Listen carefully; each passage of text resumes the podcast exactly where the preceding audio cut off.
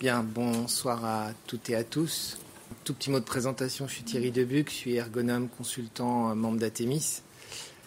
La question de, la santé au travail est, une question euh, récurrente euh, qu'on a déjà abordée de, nombreuses fois dans, le cadre des conférences euh, d'Atémis.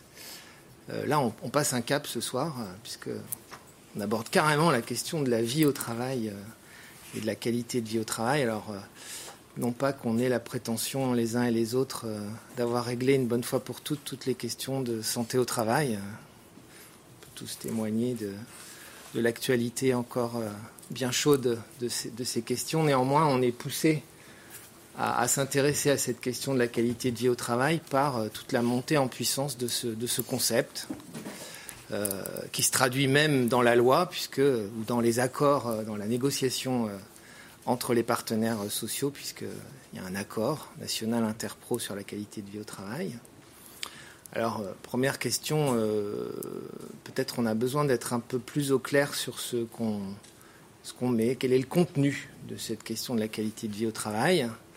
Deuxième question, euh, est-ce qu'on est face à quelque chose qui ouvre un espace, qui peut-être est une opportunité pour euh, donner une place un peu plus importante à l'activité, à la subjectivité, à la question de la réflexivité du travail, c'est-à-dire des effets du travail sur les personnes, côté euh, optimiste de la qualité de vie au travail. Puis il y a aussi évidemment un côté peut-être un peu plus pessimiste où on peut aussi assister à quelque chose qui au contraire réduit euh, le périmètre, voire même euh, cherche à escamoter la question en lui donnant un côté euh, un peu positiviste.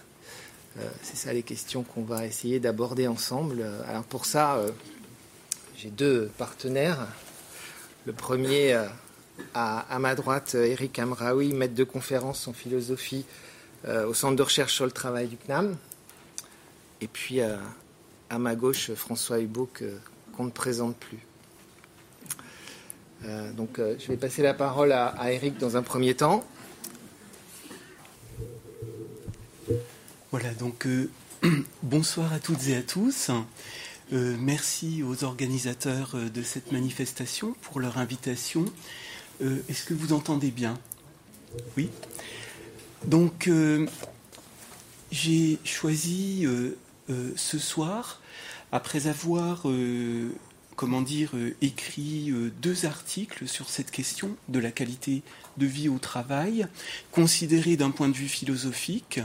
Le premier, euh, analysant le contraste entre les dénominations et la réalité, le problème de l'adéquation entre l'une et l'autre.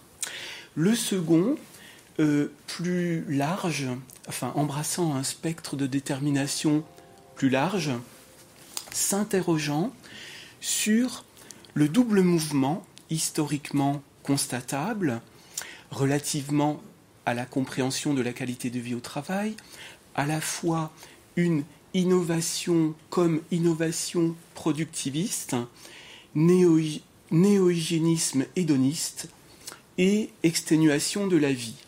Donc si vous voulez, euh, un mouvement s'inscrivant dans une philosophie du progrès social et un mouvement, euh, comment dire, un temps d'arrêt euh, qui, qui, semble mettre les choses en suspens et euh, où l'on s'interroge, où l'on développe les interrogations qui viennent d'être mises sur la table.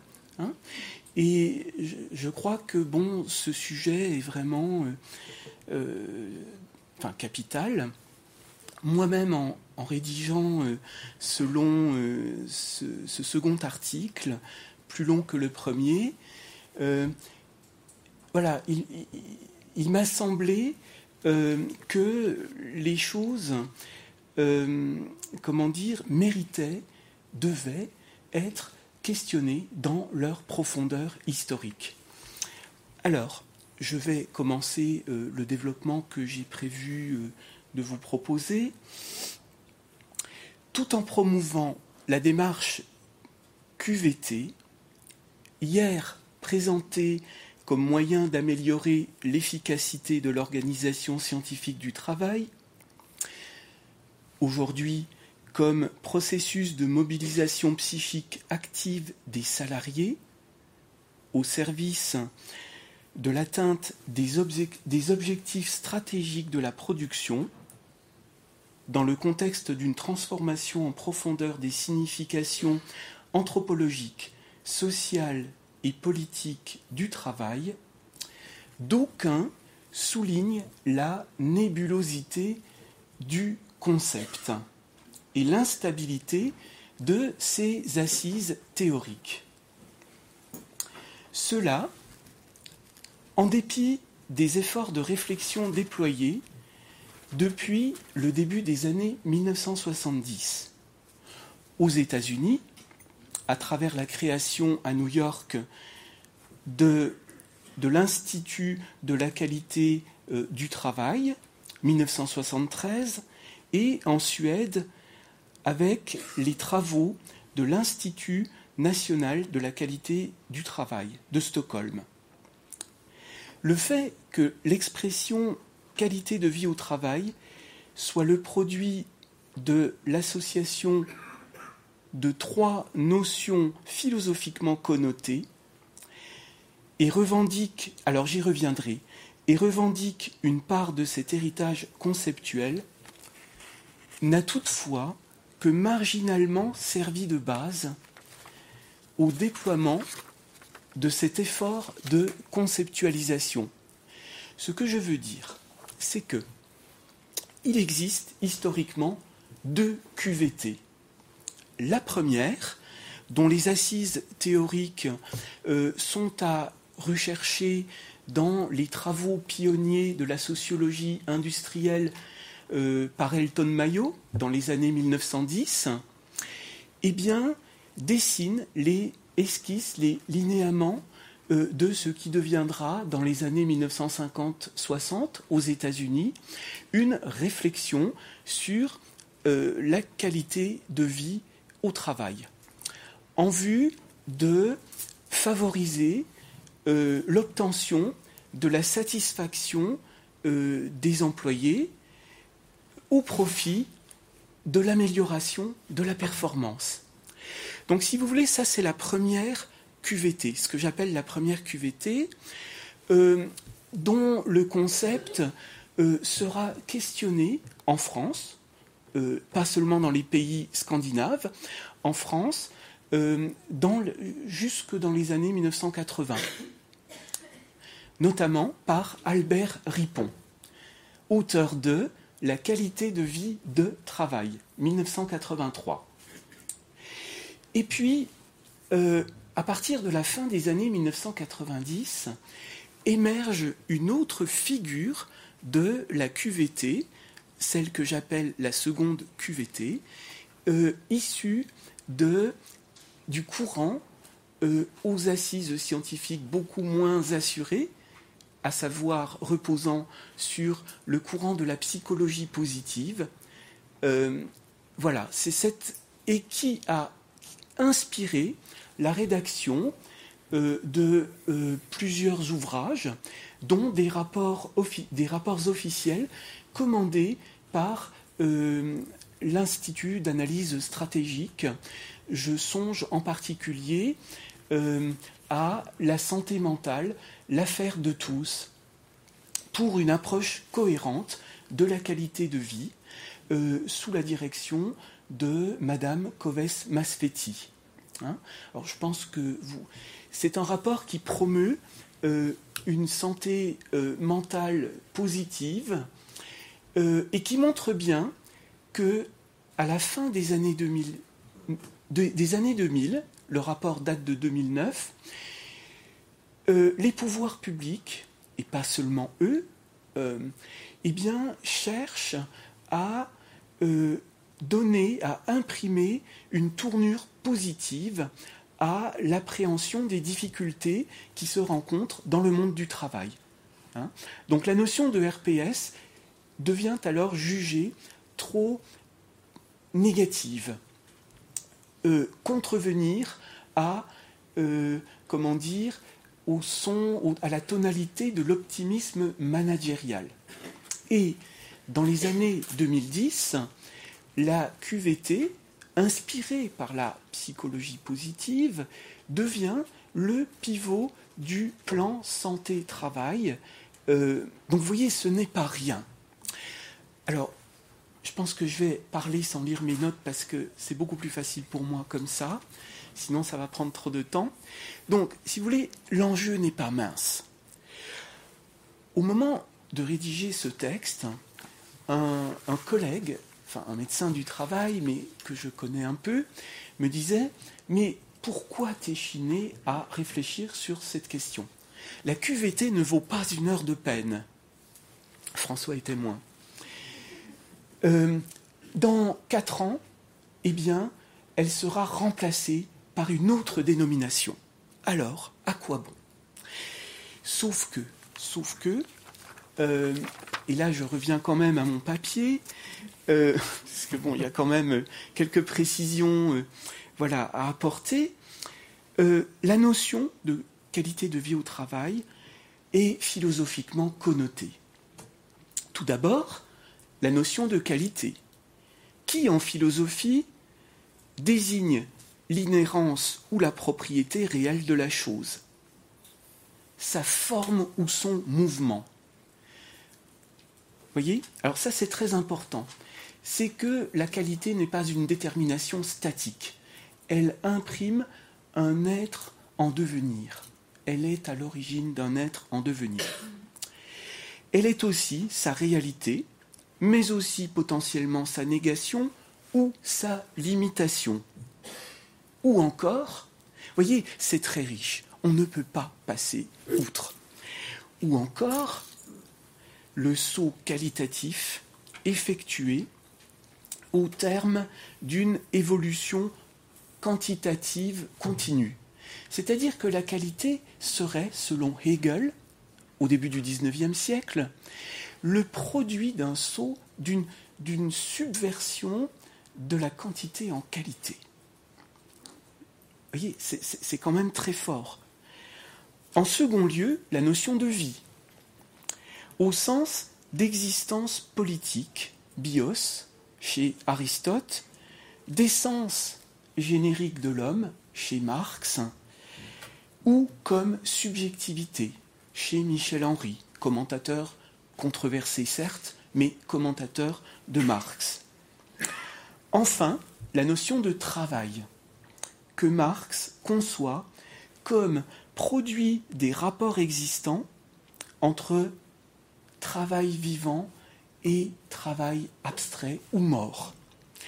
Donc si vous voulez, la vie comme contradiction dynamique. Cela au sein du processus de production. Donc vous voyez, l'enjeu, l'enjeu est de taille. Alors, partant de là, je voudrais, euh, justement pour ne pas trop plonger dans mes notes, euh, donner une, comment dire, une orientation un peu différente que celle euh, qui est développée dans mon papier, euh, pour expliquer euh, peut-être l'enjeu historique et philosophique et épistémologique profond de la question. Euh, alors, je commencerai. Alors, l'orientation est la suivante c'est. Et la thèse que je développerai dans le temps qui me reste, peut-être un petit quart d'heure, eh c'est que aujourd'hui prévaut peut-être l'idéologie d'une fabrique du sentiment, celui de bonheur, sur le désir d'une expérience de la vie. Alors, je m'explique.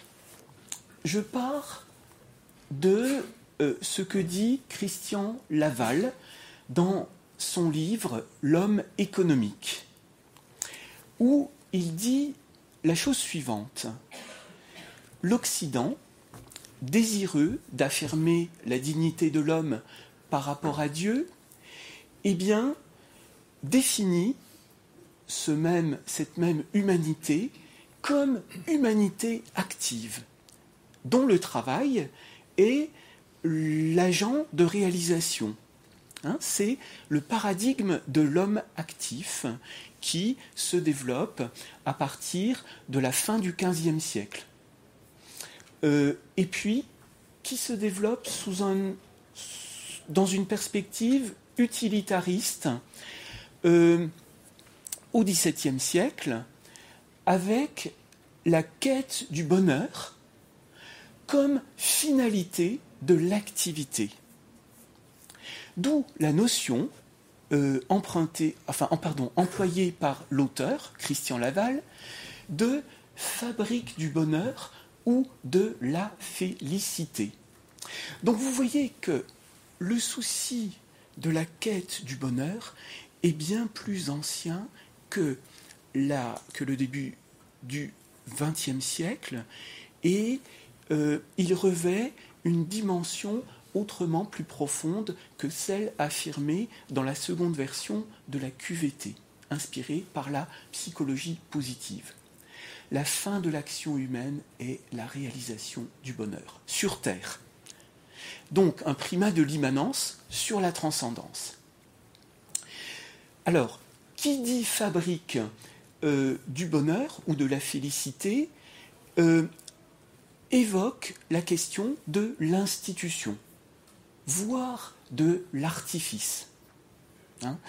Alors, au moyen de quelles euh, institutions, au moyen de quels artifices rhétoriques, euh, de quelle technologie de pouvoir, eh bien, va pouvoir euh, s'imposer cette ligne force qui traverse l'histoire de l'Occident depuis la Renaissance, mais surtout depuis euh, le XVIIe siècle, au profit euh, du développement d'une vision optimiste de l'action.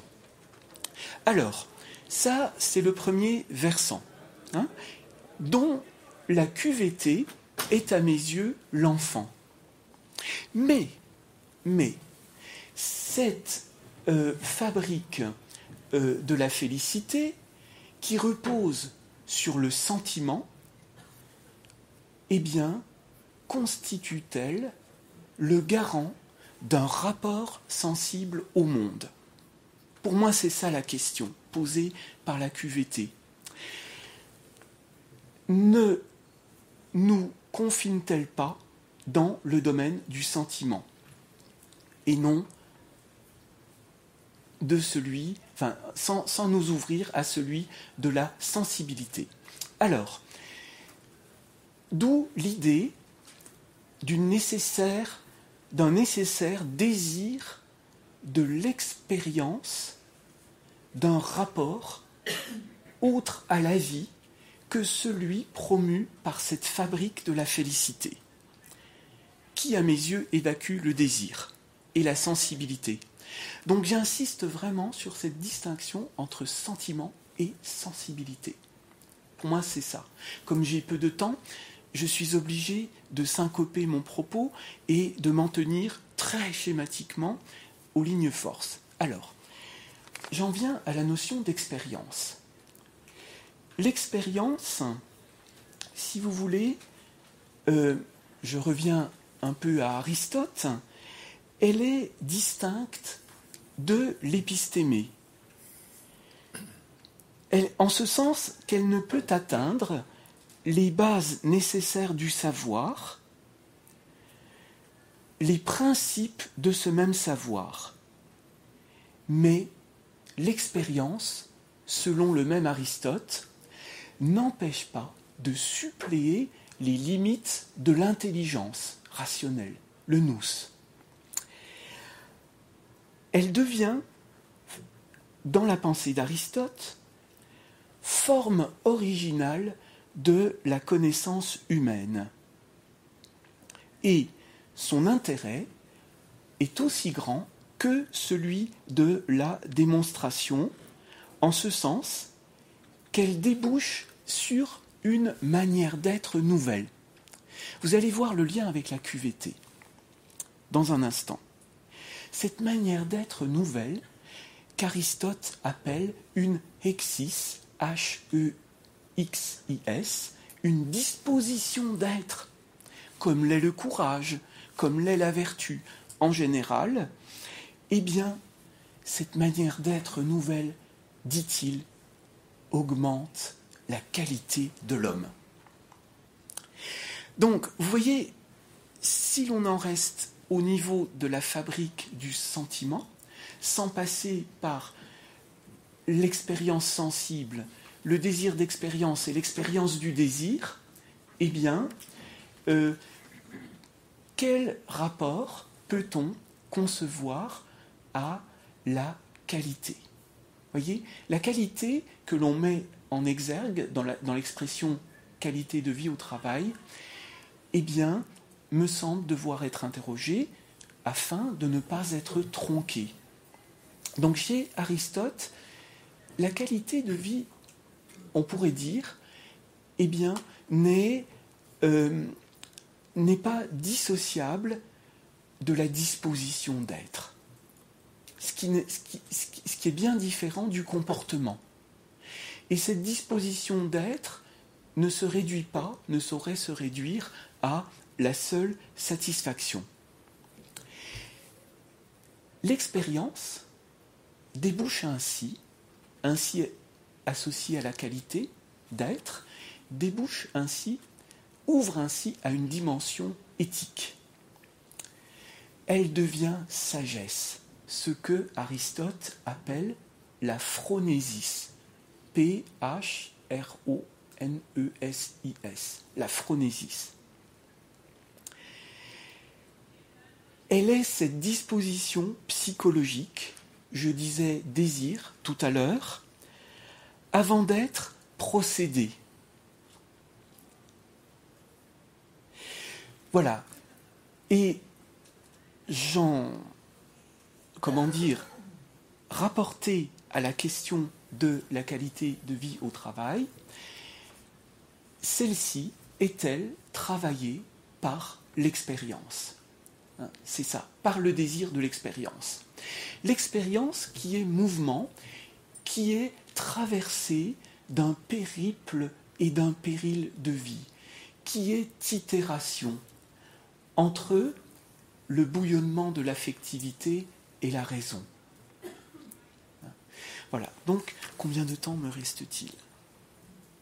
Cinq bonnes minutes. Cinq bonnes minutes. Alors, euh, je voudrais maintenant, euh, à partir toujours euh, de ce que disent Laval et Dardot, évoquer la rude mise à l'épreuve de ce désir d'expérience dans la société néolibérale où s'affirme un schéma de réduction de la complexité vivante de la subjectivité et des modalités de l'expérience qu'elle est amenée à faire. Également, avec pour conséquence une anesthésie du désir, du désir de l'expérience, sensible.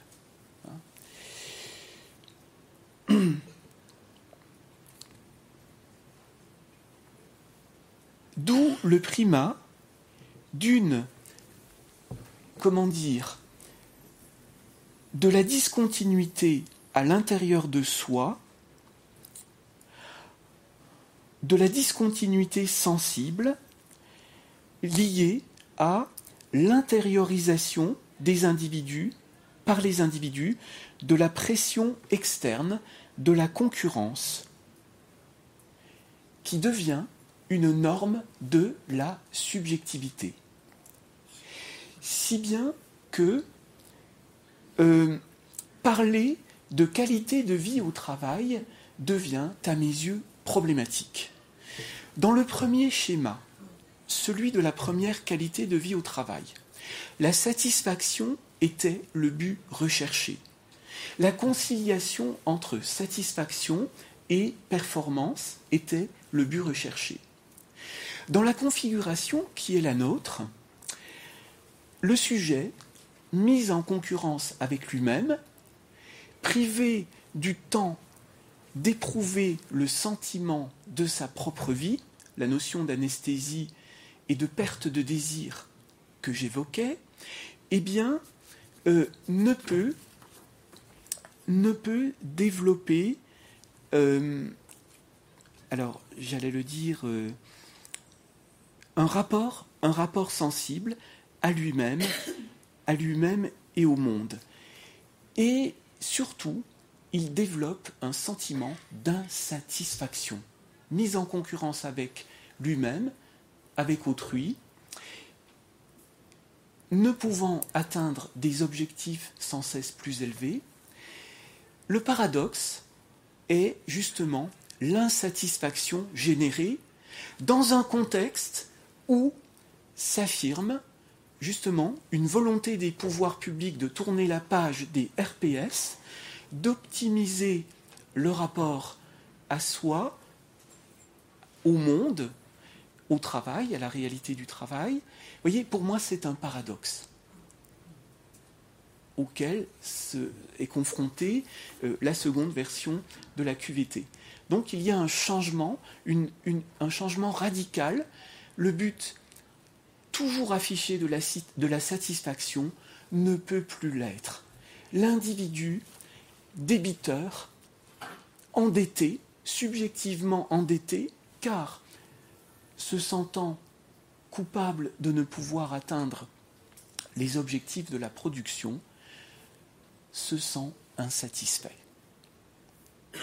Voyez, alors là, ce que, je, viens de vous proposer est très, très schématique. Mais je m'en suis tenu à un renversement, à mes yeux, majeur, le passage de la satisfaction à l'insatisfaction dans un cadre qui se réclame toujours euh, d'une logique de fabrication du bonheur. Et l'explication peut-être de ce paradoxe, si pour conclure, hein, c'est peut-être l'absence de désir, d'expérience sensible et d'expérience de ce désir. Voilà ce que je vous propose euh, en, voilà, en schématisant beaucoup, mais je laisse les autres éléments pour la discussion. Bien, je vais euh, prendre la suite d'Eric. Euh, juste dire en commençant que ce travail dont il fait écho et celui auquel je vais faire moi-même écho, il reprend en réalité un séminaire que nous avons fait en son temps à l'Université Paris 1, qui va être publié prochainement. Et donc vous aurez des, traces de ça avec d'autres contributeurs, évidemment. Mais pour ce soir, donc c'est avec lui qu'on a trouvé intéressant de faire cette présentation parce qu'il y a un effet de balancement entre un point de vue qui vient euh, depuis un mode de questionnement évidemment euh, très englobant, très principiel, donc philosophique, puis celui dans lequel je vais essayer maintenant de rentrer et qui va résonner. Euh, pour dire les choses d'une manière qui enchaîne, on pourrait poser la question de savoir, la question suivante, si on considère que ce qui donnerait sens, ce qui donne sens à la QVT, c'est euh, de permettre d'organiser euh, une délibération et une élaboration des règles de travail, donc d'être un dispositif qui favorise la délibération et l'élaboration des règles de travail, comment c'est compatible avec une organisation du travail qui, en règle générale, ne veut rien savoir du travail? Comment ça vient prendre place dans une organisation qui dégrade plutôt les conditions d'élaboration et de délibération sur le travail. Donc ça, a lieu en même temps. Donc, comme dirait que soit c'est un paradoxe, soit c'est une blague, Soit c'est l'expression d'une tension, d'une conflictualité, donc de quelque chose qui résiste là et qui ne peut pas se régler en disant c'est rien ou c'est tout, parce que ce que ça sera, c'est en fonction de la manière. Donc ça reprend bien le problème qui est posé dans une organisation qui a du mal à traiter d'un travail et qui en même temps découvre la difficulté que lui pose de ne pas le faire et dont elle cherche le moyen de s'en sortir par une formule qui serait la QVT. Donc c'est ce point-là qui nous intéresse ici et dont on va voir à la fois par la manière dont on va en parler, mais aussi beaucoup, je l'espère, par la façon dont vous allez y réagir, les formes que ça prend, en étant attentifs les uns et les autres à ne pas euh, statuer trop tôt sur un c'est génial ou euh, inversement euh, c'est rien. il faut bien convenir que si c'est rien, on perd son temps, donc vous êtes venus inutilement très nombreux pour rien. Si c'est génial, ça serait donc à mon avis, c'est un peu imprudent. Le qu'est-ce que c'est Ou pour être plus exact, à quelles conditions ça peut être quelque chose C'est ça qui nous intéresse. Donc, mon point est dans ce titre, est-ce qu'on est devant un trompe-l'œil ou est-ce qu'il y a vraiment une occasion?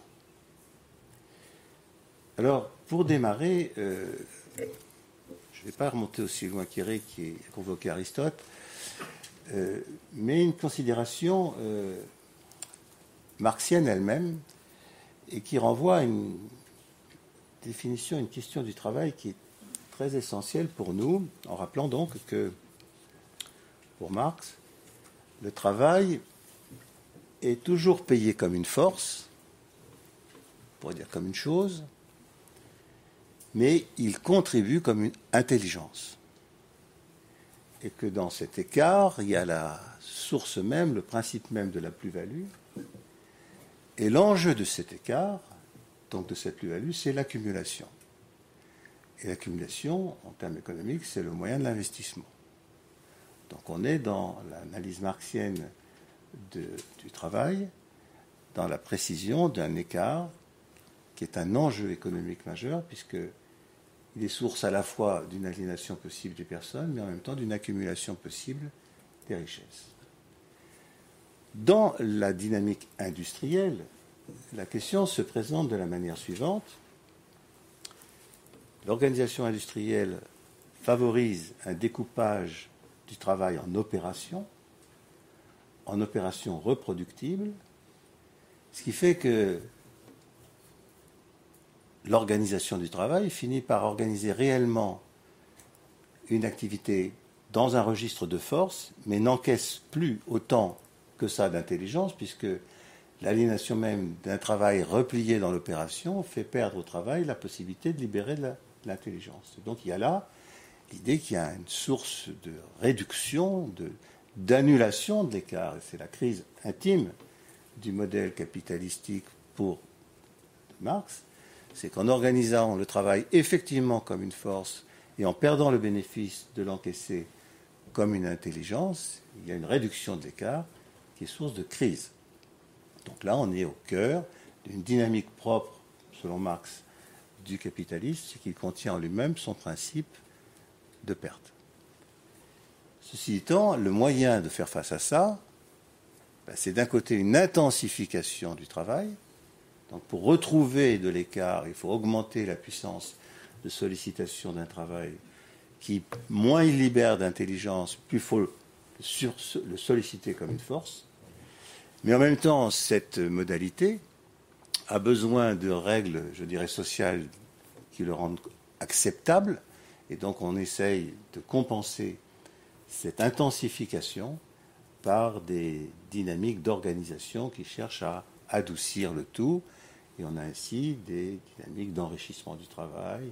On a parlé, il y a une époque, on appelait le job design, et ça a été tout le courant qui, chez nous, s'est appelé le courant d'amélioration des conditions de travail, qui résonne donc à l'intérieur d'une organisation qui continue une intensification dont elle cherche à atténuer les effets par une amélioration des conditions. Ce qui est intéressant ici, c'est de voir qu'avec la montée de la question du service, la donne change.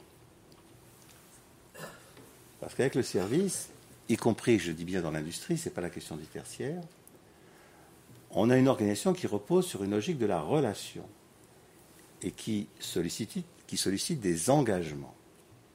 Et donc le problème qui est posé en termes économiques, c'est comment reconstituer l'écart entre un travail qui serait continuellement payé comme une force et dont on attend une intelligence, quand ce qui est en jeu dans la valeur, c'est l'engagement. Lorsque se mettent en place des sollicitations de la coopération, de l'autonomie, et qu'en même temps que ces exigences-là, on fait l'expérience qu'on ne peut pas les contraindre. Donc, ce qui caractérise le service résumé ainsi, c'est qu'on a une organisation dont l'efficacité va reposer sur des engagements qui supposent la sollicitation d'une autonomie que l'on ne peut pas prescrire.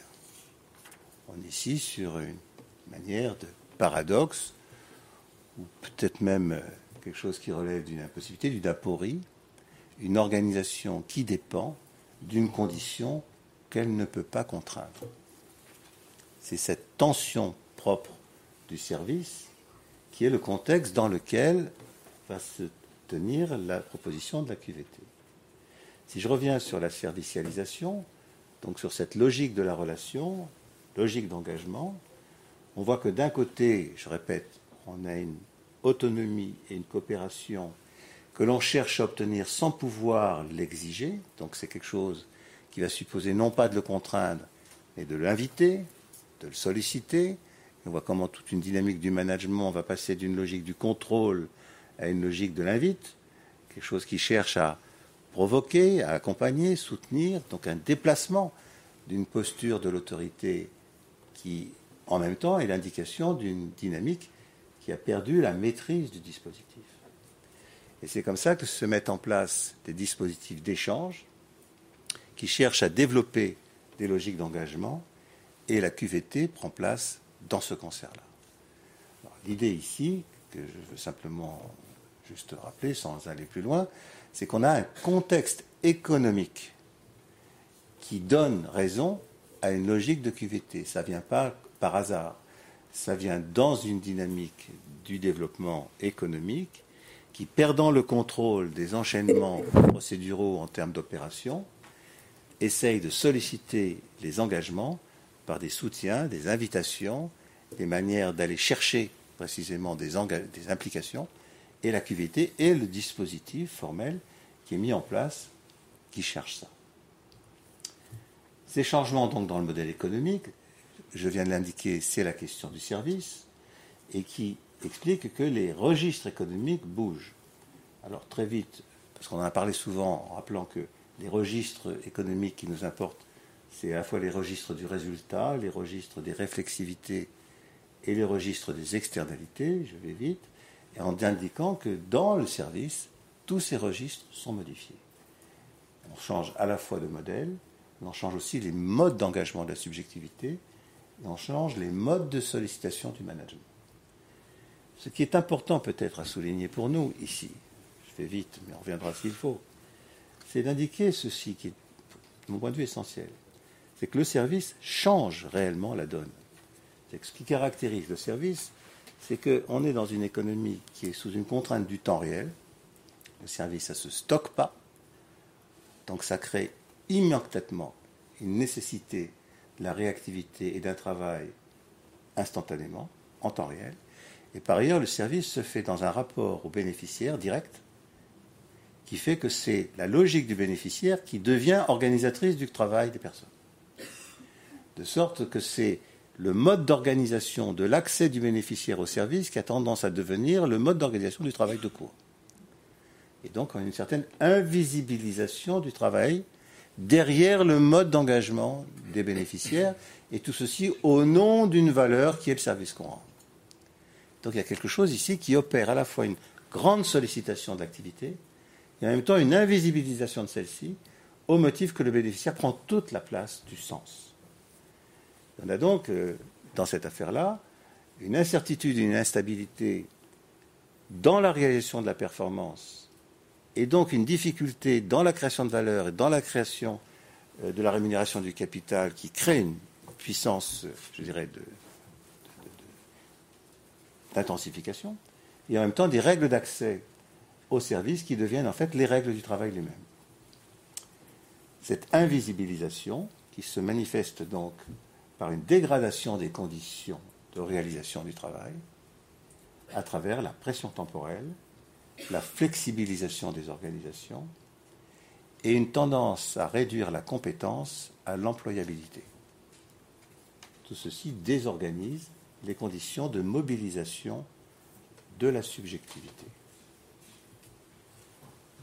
L'employabilité, pour faire juste une petite focale là-dessus, c'est un point important, et d'ailleurs dans un des textes dont parlait Eric, il y fait beaucoup allusion. C'est ce qui se joue lorsque, faute de parler de l'activité elle-même, on déplace l'enjeu du travail vers les conditions d'emploi. C'est ce qui se joue très clairement autour, euh, on en a parlé ici souvent, hein, dans son premier temps de la loi El Khomri, puis depuis par les ordonnances, l'idée que pour favoriser les conditions de maintien dans l'emploi et de développement économique, il faut assouplir ces conditions d'emploi. L'idée, c'est qu'elles pèsent. Donc l'idée, c'est que comme, comme dans le service, la possibilité de garantir dans le temps l'activité se dégrade, puisque ce qui caractérise le service, c'est sa volatilité, ce qui fait qu'on va ici, on va demain ailleurs, et donc ça rend très difficile pour les entreprises d'investir dans le temps, puisqu'elles ne savent pas comment on restera ou pas présent. Donc on voit très bien que soit la sortie, c'est en termes de construire entre les bénéficiaires et les entreprises des relations de confiance qui sécurisent le lien.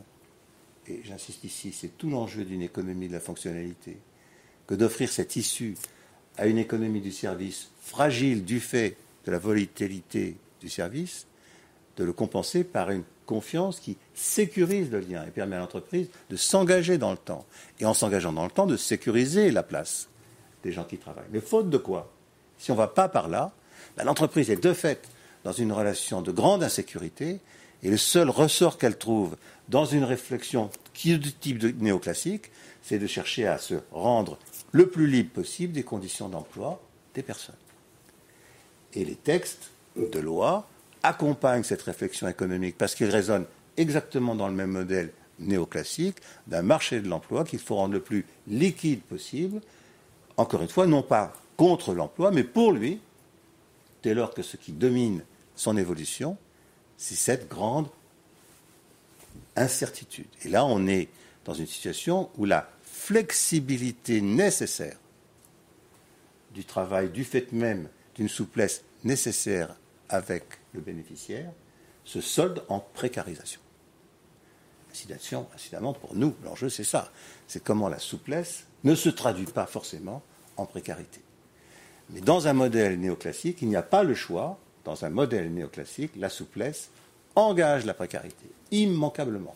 Et tant qu'on reste en modèle néoclassique, il n'y a pas d'autre solution. C'est que de la plainte après, ça ne marche pas.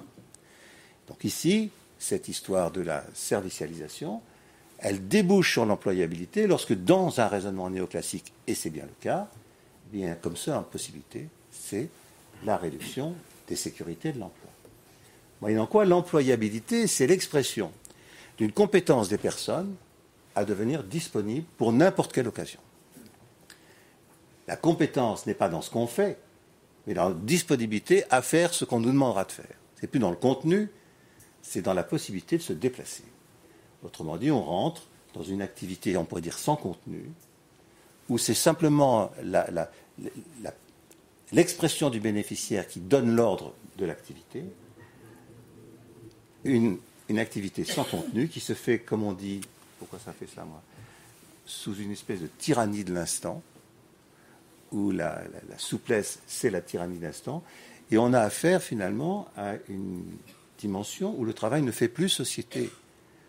L'activité de chacun est de gérer son capital humain propre et de l'employer au mieux des occasions qui se développent sur un marché qui est de plus en plus hiératique. C'est ça le modèle.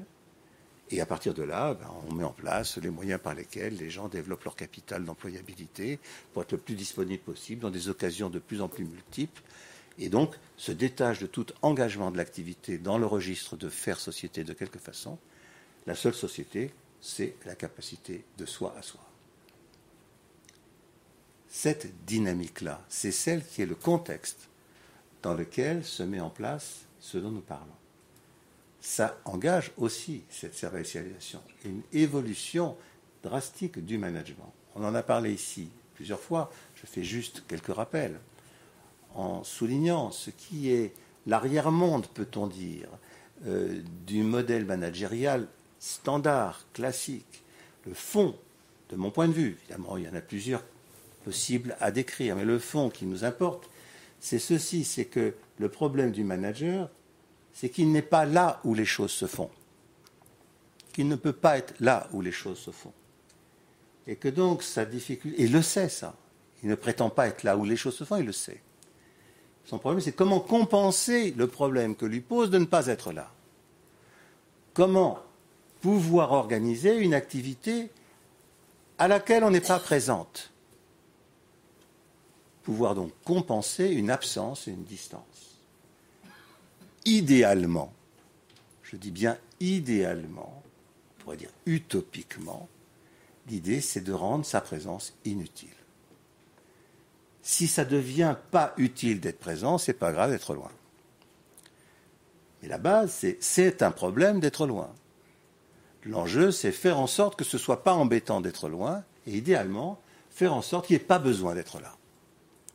Et donc, on a toute une organisation du management qui, à travers des formes diverses, cherche à rendre inutile sa présence, à tout le moins de compenser le problème de son absence. Et les modalités euh, les plus connues, je vais très vite, hein, j'en parle ici dans un endroit où c'est la religion d'État, évidemment, ce qui me permet de la remercier d'autant plus qu'on en parle ainsi. Le mode classique, c'est le reporting, c'est de faire en sorte que je n'ai pas besoin d'être là puisqu'on me dit tout ce qui s'est passé. On me le dit même maintenant encore plus vite que le temps dans lequel ça se passe, puisque ça se remonte en temps réel, et je sais presque plus vite ce qui se passe que les gens eux-mêmes qui le font. C'est évidemment la comptabilité, ça c'est le fond. La comptabilité, c'est le langage qui restitue le mode de circulation et de production de la valeur.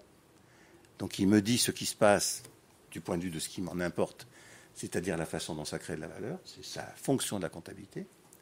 Et puis quand même par instant, euh, parce qu'on est alerté que ça peut-être passe encore un peu différemment de ce qu'on voudrait en savoir et qu'il y a quand même des trous à, combler de, par période, des relances de la proximité.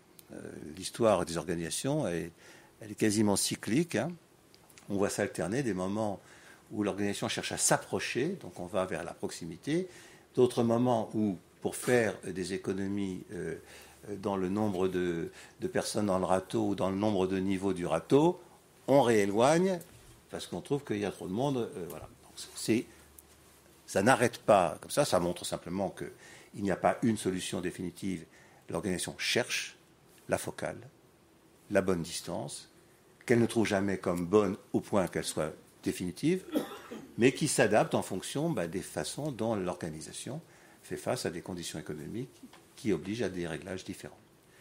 Aujourd'hui, on voit bien qu'il y a une espèce de reprise de la question de la proximité, la question de l'encadrement de proximité, voire même d'une absence pour le coup d'encadrement. L'entreprise libérée, on est dans l'endroit où euh, l'auteur euh, est, euh, très en, place. Hein, ici, Gates, ici.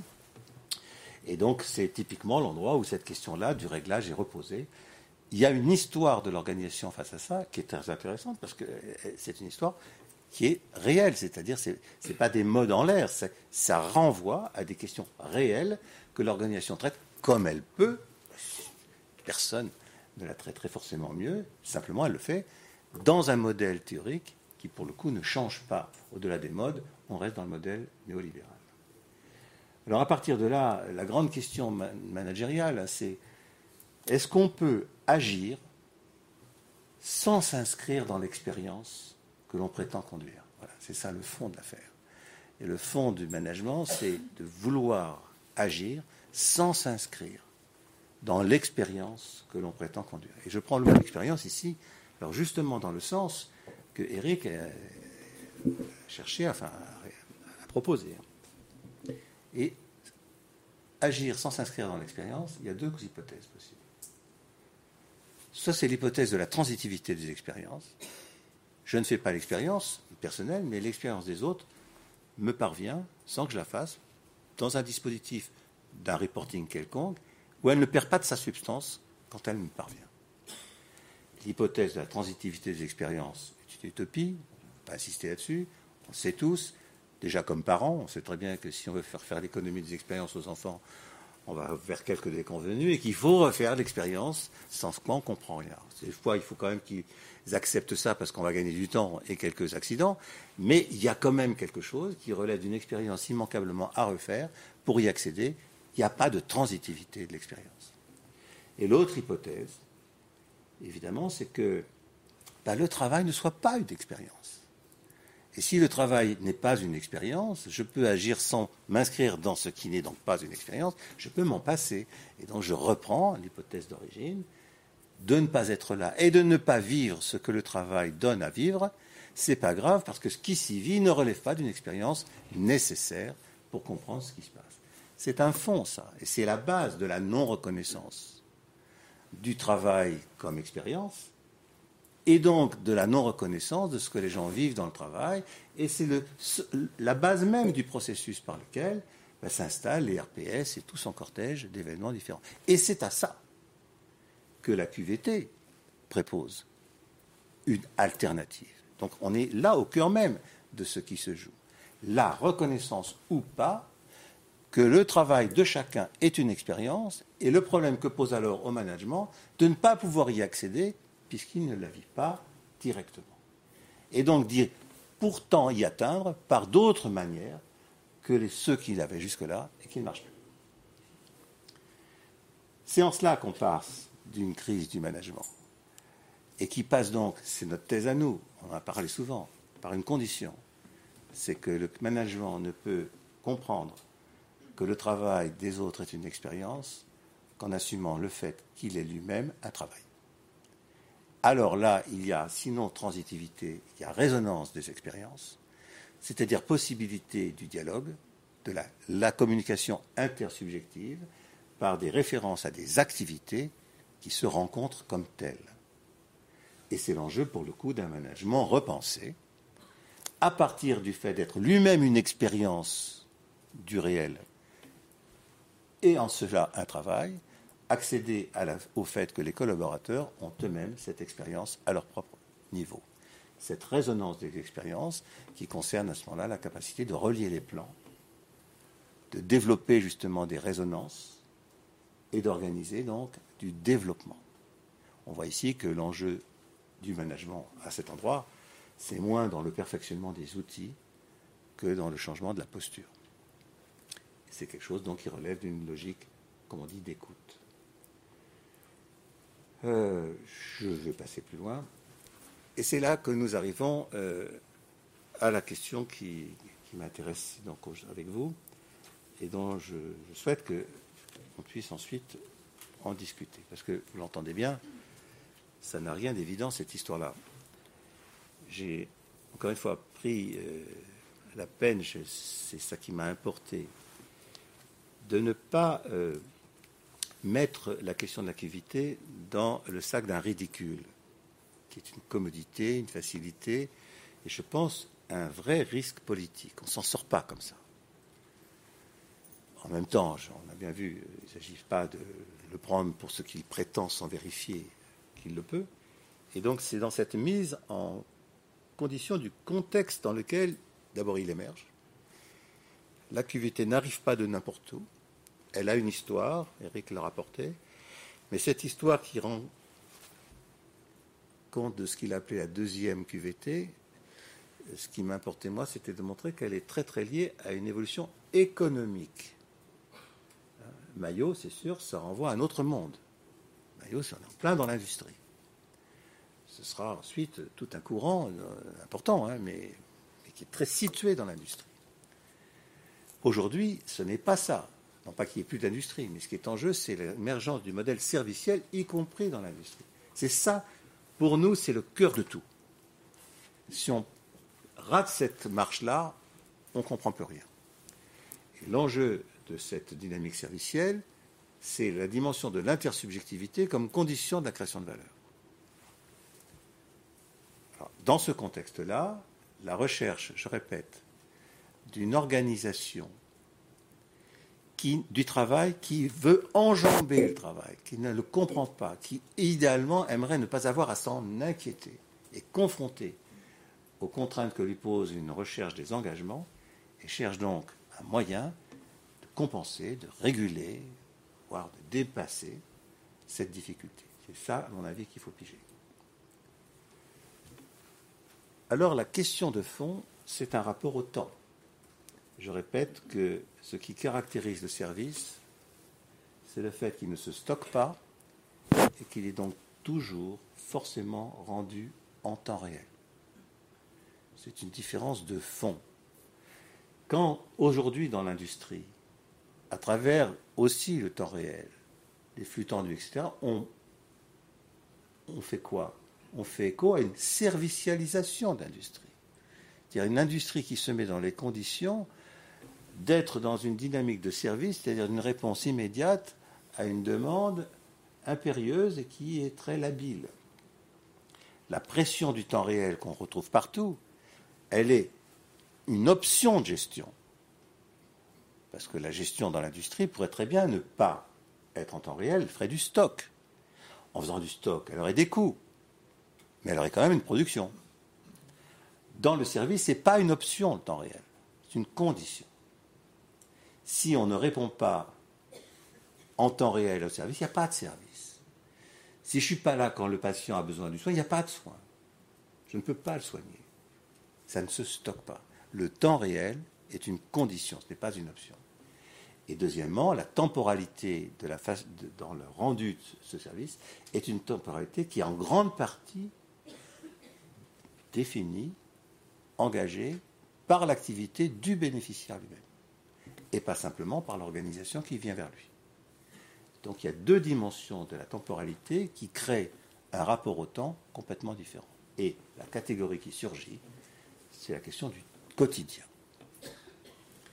Et ce qui est important, c'est d'insister là-dessus. Le quotidien est un temps spécifique. Il se joue entre le temps qui résonne dans l'univers de ce qui devrait être, de ce qui était prévu qu'il soit, c'était temps du programme, et le temps qui est celui de la projection, le temps de demain, le temps de celui euh, du temps qu'on vise, c'est le temps de la stratégie. Entre le temps du programme et le temps de la stratégie, le quotidien, c'est le temps opérationnel. C'est le temps qui raconte les choses là où elles se passent et comme elles se passent. C'est le temps effectif des actions. Et ce qui est intéressant à voir, c'est que c'est le temps le moins suivi, le moins regardé dans les organisations. J'insiste, le quotidien, ce n'est pas le nez dans le guidon. C'est l'inverse du nez dans le guidon. Dans le nez dans le guidon, il n'y a pas de quotidien. On est pris dans une pression du rythme, de l'instant. Ce n'est pas le quotidien. Le quotidien est un temps habité, où se joue la mise en rapport du passé et du futur. C'est un temps de pilotage. C'est le contraire, encore une fois, du nez dans le guidon. C'est un temps qui a une valeur stratégique de ce fait. C'est là où se fait la différence du point de vue concurrentiel entre les organisations. C'est dans ce temps-là qu'émerge l'occasion, l'opportunité. Donc c'est un temps de stratégie aussi. C'est un temps de reconnaissance de la prise en charge de la singularité. S'il n'y a pas de quotidien, il n'y a pas de possibilité de repérer que ce malade-là est différent d'un autre, que le client, n'est pas le même, euh, que la machine a changé de bruit et que mon collègue, il va pas bien. Sans cette quotidienneté-là, habitée, rien ne se passe. Et c'est donc un temps qui oblige à repenser la relation généralement dichotomique, séparée, entre le stratégique et l'opérationnel. Le quotidien bouleverse la séparation radicale du stratégique et de l'opérationnel en créant justement la manière dont ils sont en réalité très reliés. Et ceci est exactement l'expression de ce que l'on dit à propos du service. Dans le service, la manière de le rendre est aussi importante que le service rendu. L'inséparabilité, l'insécabilité du procédé et du process, pardon, du processus et du produit, du procédé et du produit, on le retrouve ici dans la densité propre du quotidien comme temporalité qui, n'est pas un temps sécable. Ce temps habité, c'est la question de la présence, ce qui appelle une stratégie de l'écoute, et c'est un enjeu de professionnalisation du management et d'évolution du modèle économique dans son rapport au temps. On voit bien que la question dans les organisations, c'est précisément ce quotidien qui n'arrive pas à être capté par le reporting, par les dispositifs d'écoute ou, de suivi, par les REX, par l'ensemble des dispositifs qui sont en place, ils ratent ce temps-là. Or, c'est ce temps-là qui est un temps vécu, qui est l'enjeu de la reconnaissance, et à travers elle, de la santé des personnes et de l'efficacité des systèmes. On voit bien que une des questions qui est soulevée là, c'est bien celle que la QVT cherche, tout cas espère, imagine, pouvoir rattraper dans un dispositif où ce temps-là pourrait venir s'abriter, sauf s'il ne peut pas. Mais la question, c'est le peut-il? De sorte que nous sommes ici invités à nous intéresser à la QVT sous l'angle de savoir dans quelle mesure elle devient bien le dispositif qui permet de donner un abri à ce quotidien. Le quotidien, c'est la centralité du travail qui s'y joue, et c'est à partir de lui que se joue l'histoire. J'insiste là-dessus, c'est par lui que dans le quotidien se joue la possibilité de prendre des opportunités, de changer de direction, de saisir des occasions, bref, de faire l'histoire. À partir de là, et ce sera sur ma fin, il faut voir de quel côté, ce faisant, la vie arrive à rentrer dans ces dispositifs. Quotidien, histoire, on est sur la vie. Et ce qui me paraît intéressant, c'est qu'à travers l'activité est rejouée une option qui est important que nous, on, on ait bien en tête. En fait, il va s'agir de savoir est-ce qu'on va aller du côté de la reconnaissance de la subjectivité ou seulement de la reconnaissance de l'individu? Et pour moi, ça fait écho à ce dont parlait Gririk tout à l'heure, hein, entre le registre du sentiment ou le registre de l'expérience. Distinguer subjectivité et individu, pour moi, c'est la question RH majeure. Les individus sont des éléments. Les subjectivités, et donc en tant qu'éléments, ils sont substituables ils sont fongibles. La, subjectivité n'est pas fongible, n'est pas substituable, elle est une dimension qui crée une irréductibilité, qui pose des questions de gestion, hein, pas simple. Pour préciser ça, qu'est-ce qu'on veut faire comme différence? Ben, La subjectivité, c'est un rapport aux autres, au monde, c'est un rapport à l'altérité, et c'est un rapport à soi que précisément on fréquente en passant hors de soi. C'est-à-dire, on parlait tout à l'heure de l'existe, là, on parlait Eric, mais l'existence, justement, c'est la manière d'être en sortant de soi pour y revenir. Ce n'est pas une façon de loger en soi sans bouger. C'est un, un, parcours, l'existence. Ce n'est pas une assignation à résidence. Et c'est donc la subjectivité une logique de la coopération. C'est indissociable, la subjectivité et la coopération. Le concept d'individu, c'est tout à fait différent. C'est une logique d'identité. Et c'est une logique donc de mise en concurrence des altérités. Donc l'individu est, une, relève d'une dynamique autoréférentielle dont l'identité est la question, et avec le risque, ce qui n'est pas obligé, hein, car sous l'identité il y a deux options, soit c'est une utopie, c'est-à-dire c'est une, une direction, on cherche à devenir ce qu'on veut être, on n'est jamais, donc c'est quelque chose qui qui organise une perspective, mais on n'est pas encore ce qu'on veut être, on, le cherche et ce qu'on est, c'est de le chercher. C'est-à-dire qu'à ce moment-là, ce qu'on est, c'est une activité qui va vers. Mais quand l'identité est prise d'une manière qui est isolée de l'activité, elle devient une espèce d'assignation à résidence, une identité qui est posée sans activité, un être en soi, est une dimension qui sépare des autres car les autres sont justement ce qu'on n'est pas. Dans la subjectivité, les autres sont ce par qui on est, puisqu'il y a de la coopération. Dans une approche identitariste, les autres sont ce que nous ne sommes pas. Donc l'identité posée comme ça est un processus de séparation. La subjectivité est un processus de relation. Les deux vont parler d'un même être, si on veut le dire comme ça. Simplement, ce n'est pas le même jeu. Et vous voyez bien qu'il n'y a que du côté de la polarité de la subjectivité qu'il y a de l'activité et du travail, dans l'autre, il n'y en a pas. Et on peut avoir donc des dispositifs de type qu'on va appeler QVT, qui vont assembler des identités sans activité. Et donc des dispositifs qui vont essentiellement labelliser des existences en soi, alors que dans le premier cas, ce qui est en jeu, c'est de rassembler des gens sur la base des activités qu'ils ont ensemble et qui sont donc dans une dynamique de la coopération. Dans le premier cas, je finis, la dynamique de la subjectivité a besoin d'institutions. Il y a besoin de dispositifs sur lesquels adosser la reconnaissance de ce qu'on fait. Dans l'autre, on a affaire à ce qu'on peut appeler en philosophie le risque de l'illimité. Il n'y a pas de limite un individu posé sans activité.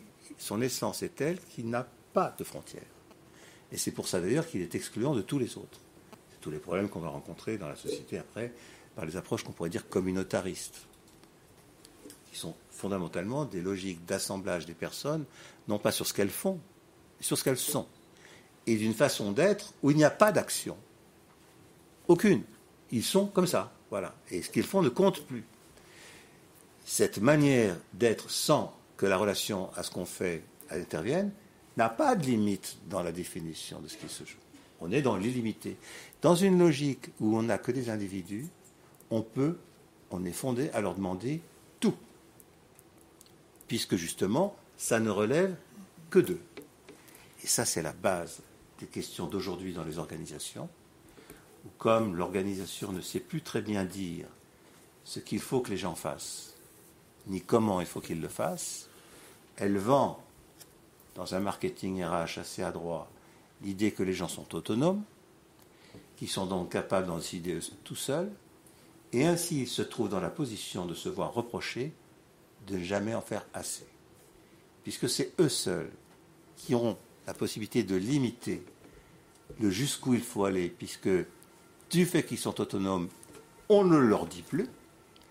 Faute qu'il y ait un dispositif institutionnel qui dise non, ça c'est trop, là on ne peut pas, là on ne doit pas, qui est la condition institutionnelle de la subjectivation, ils sont mis dans une situation autoréférentielle, d'autodécision, entrepreneurs d'eux-mêmes, disposant d'un capital qu'ils ont à placer au mieux qu'ils peuvent, et donc dans la situation de se voir reprocher d'en faire moins qu'ils pourraient être. Dans cette dimension de l'illimité, la possibilité du développement de la vie se trouve contradictoire. J'insiste donc sur l'enjeu pour nous, à travers cette affaire-là, de savoir si on est bien dans un dispositif, la QVT, qui va créer de l'institution, c'est-à-dire des instances dans lesquelles il va se dégager qu'est-ce qu'il est normal de faire ou pas normal de faire, et le comment faire et le ce que ça vaut, c'est-à-dire des enjeux prescriptifs, normatifs, cadrants, sur la base de l'expérience, et pas simplement sur la base d'une commande extérieure, ou est-ce que ce sera l'assemblée d'entrepreneurs de soi, sur la base d'une identité comme seule référence convocable, et donc sans contrepartie, sans limite, sans contre-pouvoir, qui serait une manière de société, d'individu sans société. C'est la dynamique de la tribu, la dynamique de la bande, c'est-à-dire le contraire de celle qui s'annonce à travers une expression comme la QVT, qui nous fait penser ou espérer autre chose. Et vous voyez que cette autre chose-là, elle suppose la mise en tension entre cette dimension du travail, la dimension du territoire, ça s'inscrit dans un lieu, dans une histoire, dans un espace fréquenté et habité ensemble, une dimension de la société, comment l'activité fait lien, et tout ceci donc dans une dynamique de la communauté qui ne se construit pas en tension aux autres, mais dans un rapport justement au contraire de relation, c'est-à-dire de coopération. C'est ça l'enjeu, de mon point de vue, aujourd'hui, de la QVT.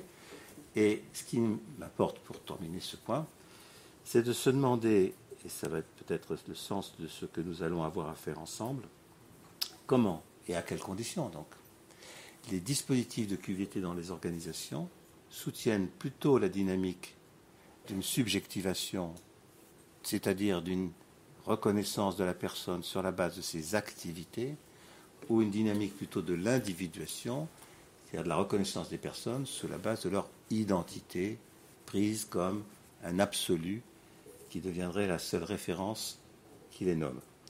Cette alternative est un enjeu de santé. Du côté de l'individu, on est à fond dans une pathologisation de l'expérience. C'est un enjeu politique et c'est un enjeu, je crois, économique aussi bien, en tout cas sous l'angle où économiquement il se joue la question d'une certaine qualité du service. Merci.